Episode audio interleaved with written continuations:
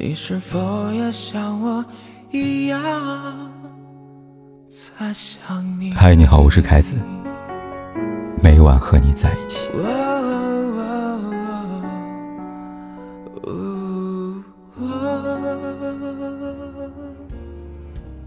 这两天看到条新闻，心里五味杂陈。郑州一网友到经常光顾的一家餐馆去吃饭，到了以后才发现门店紧闭。后来听隔壁邻居说，饭店老板烧炭自杀了。自杀老板今年四十二岁，三年前他四处奔波借钱开了这家饭馆。刚开张时，他摩拳擦掌，想大干一场，给家人谋求更好的生活。可他所有美好的憧憬，在接二连三的意外里化成了一团泡影。饭店没有开张多久，他就遇上了。门前修路堵门，无法经营。路好不容易修好了，结果二零二零年疫情爆发，又不得不关门歇业。终于熬到疫情缓和，可以安心做生意的时候，结果七月份又迎来了洪灾，雨水倒灌进店里，生意又没得做了。直到最后一次，再次经历了疫情反弹，需要关店歇业。这一次，他彻底挺不住了。命运总是爱捉弄人。这一件件、一桩桩不幸的事情，竟让他都赶上了。其实，任何一件事落在任何人头上都是一座山。当那么多意外接踵而至的时候，他要怎么去顶住呢？他经历过一段失败的婚姻，女儿跟着前妻生活，他需要定期给女儿生活费。饭店没办法正常营业，可房租、水电费还要照常支付呀。开饭店的钱都是借来的，他拿什么钱还给亲戚朋友？有人说，世人慌慌张张，不过图碎银几两。对于大多数人来说，生活的主要任务就是谋生。可谋生谈何容易？这碎银几两，不知道压弯了多少人的脊梁。离开前的一天，他把所有事情安排妥当，结算清了员工工资，将最后剩余的。八百九十块钱转给了女儿。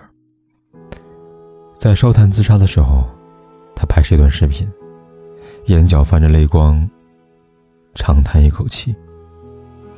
这口气，叹出成年人的心酸和无奈。没有人不想好好活着，只是有些人真的很难抵挡生活的一次次刁难。余华在《活着》里写道：“没有什么比活着更快乐。”也没有什么比活着更艰辛。生下来，活下去，听上去再普通不过的一句话，背后却是难以言说的心酸。人这一生，太累、太苦、太难。成年人的生活，每一天都在渡劫。这世间没有人不带伤，成年的世界里，没有谁的生活是容易的。每个人都是生活在深海里的囚徒。你有多久没有听到李冰冰的消息？十一月二十二号，许久未露面的她，突然在微博发了一篇长文。长文里，她透露自己这几年的身体状况一直不是很好，总是莫名其妙的容易疲惫，眼睛疼，没有力气，脆弱敏感，怕冷。更可怕的是，没有睡眠。一提到睡眠，只要这两个字一出现，恐惧就已经把他牢牢套住了。他试过很多方法，听书、听音乐、数羊等等，但都没有太大效果。经常彻夜睡不着，严重影响他的生活。有一次，朋友推荐的医生给他开了很重的药物治疗，吃完以后，他满怀期待躺在床上，却干瞪眼到天亮。那一刻，他彻底绝望了。这种有病又没病，没病又有病的状况，几乎快将他的整个人生击垮了。面对如今的身体状况，李冰冰直言，是自己对自己太不友好了，为了名和利，严重透支了身体。最严重的一次，在澳大利亚拍戏的时候，当时昼夜不停的拍戏，整个人本来就很疲惫了，再加上陌生的环境几乎不适应，他染上了风寒。在澳大利亚扛了二十多天，连着发烧二十多天不见好转之后，回国治疗。从那个时候开始，他身体就已经不好了。可当时他并没有当回事儿，依然在拼了命的工作。就这样不知不觉透支了身体，直到身体亮起了红灯，才不得不停下手里的工作。如今，李冰冰已经息影了，从幕前转到幕后。还记得鲁豫在《偶遇》里这样说过：“无论是谁，我们都曾经或正在经历各自人生的至暗时刻，那是一条漫长、黝黑、阴冷、令人绝望的隧道。生活这张大网不会漏掉任何一个人，每一个人都被困在网中，艰难度日。”小说《失踪》最终说：“有时我们的眼睛可以看见宇宙，却看不见社会最底层、最悲惨的世界。在我们不曾看到的地方，总有人比我们活得还要难。断臂男子为了生计，在断臂上绑上菜刀，剁肉卖肉，手起刀落，动作干净流畅。他用残缺的身体撑起了他的人生。母亲生病，跟女友分手。”他在三十二岁生日这天，在泡面里边加了个卤蛋，卤蛋上插了个棉签，给自己过了一个生日。即便身处低谷，依然有人坚信困难压不垮人。雨过后会是天晴。浙江绍兴一名农民工满头大汗，道出一番话，让很多人破防。他说：“我这辈子没想过要活很久。”把养我的人养老，把我养的人养大，至于自己，就交给时间吧。成年人，上有老下有小，全凭一口气硬撑着一家人的生活。二十八岁年轻妈妈，丈夫意外去世，撇下她跟孩子，为了维持母子俩的生活，妈妈背着孩子到工地上搬砖，从早晨五点到晚上七点，每天工作整整十四个小时。女子本弱，为母则刚。他手上是生活，背上是希望。网上有句很火的话：“我算什么东西，居然也敢对生活动恻隐之心？”面对强大的生活，我们如同草芥。但为了家人能够好好生活，每一个成年人，最后都活成了孤胆英雄。每一个用尽全力活着的生命，都平凡。且伟大。奥地利诗人里尔克有句名言：“生活哪有什么胜利，挺住意味着一切。生活一步难，一步加，难一步加一步。人生即使有再多困顿，你不认怂，生活就撂不倒你。”我们都对这个表情包应该不陌生吧？他的真实名字叫做迈克·罗森，是英国一个家喻户晓的儿童书作家。迈克尔以一张夸张搞怪的形象时，被大家视为快乐能量。但其实他的一生写满了悲歌，他人生的经历看得人直掉眼泪。一九四六年，迈克尔·罗森出生在英国哈罗德一个犹太家族里。身为犹太裔，迈克尔主张消除不平等。不合理的制度。在牛津大学读书期间，他曾两次被捕，一次是因为反对越南战争的示威，另一次是为了抗议牛津大学的理发师拒绝给黑人理发。这也为他后来的工作埋下了隐患。大学毕业之后，他进入了 BBC 实习，成为当年最有前途的实习生之一。结果干了三年，就被炒鱿鱼了。被炒原因。不是因为能力不足，而是因为他在大学时的黑历史，工作受挫，婚姻也同样充满了不幸。迈克尔先后经历过三次失败的婚姻，育有五个孩子。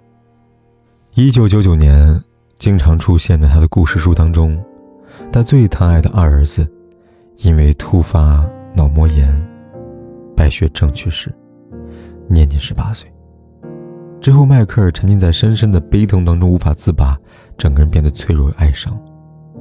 几年之后，他化悲痛为力量，写出了名震一时的伤心书《他说：“我很悲伤，但我假装快乐，因为我怕大家不喜欢悲伤的我。”后来，他到线下给孩子们讲故事，用夸张搞怪的表情逗孩子们开心。世界以痛吻他，他却报之以歌。迈克尔这一生的苦难，并没有就此结束。去年，他又不幸感染了新冠病毒，在重症监护室躺了七周时间，被三次下了病危通知。虽然最后他挺了过来，也留下严重的后遗症，眼睛、耳朵、拇指都不太灵光了。转出重症监护室之后，他又在康复病房待了三个星期，才重新学会走路。采访时，他乐观地说道。我觉得现在自己好像小孩子一样，需要重新学走路，感觉经历一场漫长的战争之后，自己反而变得年轻了。病情痊愈后，迈克尔把自己的患病经历写成一本童话书《多种不同的爱》，用一种诙谐幽默的方式提醒不把疫情当回事的年轻人，要懂得如何科学防疫，不要辜负自己年轻的生命。网友也对他口中的 “nice” 做出了新的解释。认清这个世界的真相，却依然选择热爱它。村上春树说过：“无论何人，无论何时，人们总要在乌云周围寻索着浪漫的微光活下去。即使身处阴沟，只要你抬头仰望，总能看见满天星光。即便身如蚁楼，只要你用力活着，总能尝到生活的甜。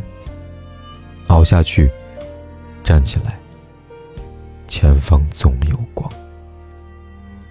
心理学有个词叫做过道效应。过道里的感应灯，平时都是关闭的，人们只有走到相应的位置，灯才会为你照亮前路。人生也是这样，有时候看起来前面一片漆黑，但当你走到相对的位置的时候，自然会一盏灯为你点亮。人生是一场苦旅，但我们。都要热气腾腾的活着。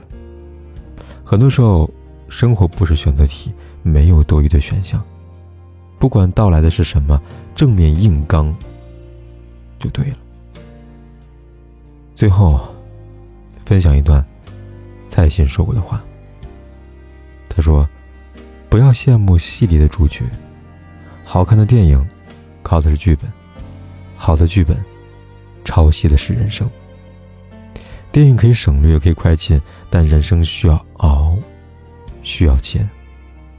所以，大家才是真正的勇者。也愿你我心中有光，永不后退。风带着他走上最长的旅途。晚霞，再没有停下。用着温暖星光，也吻过夜里的花。一路肆意流浪，还记得故乡吗？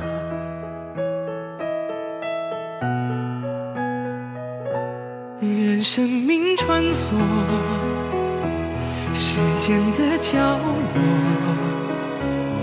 他静静看着人们爱过和恨过，随时间漂泊，随他忘了或记得，他离开他的回忆，重复的活着。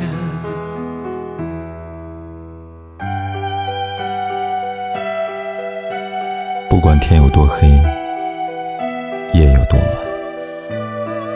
都在这里等着，跟你说一声晚安。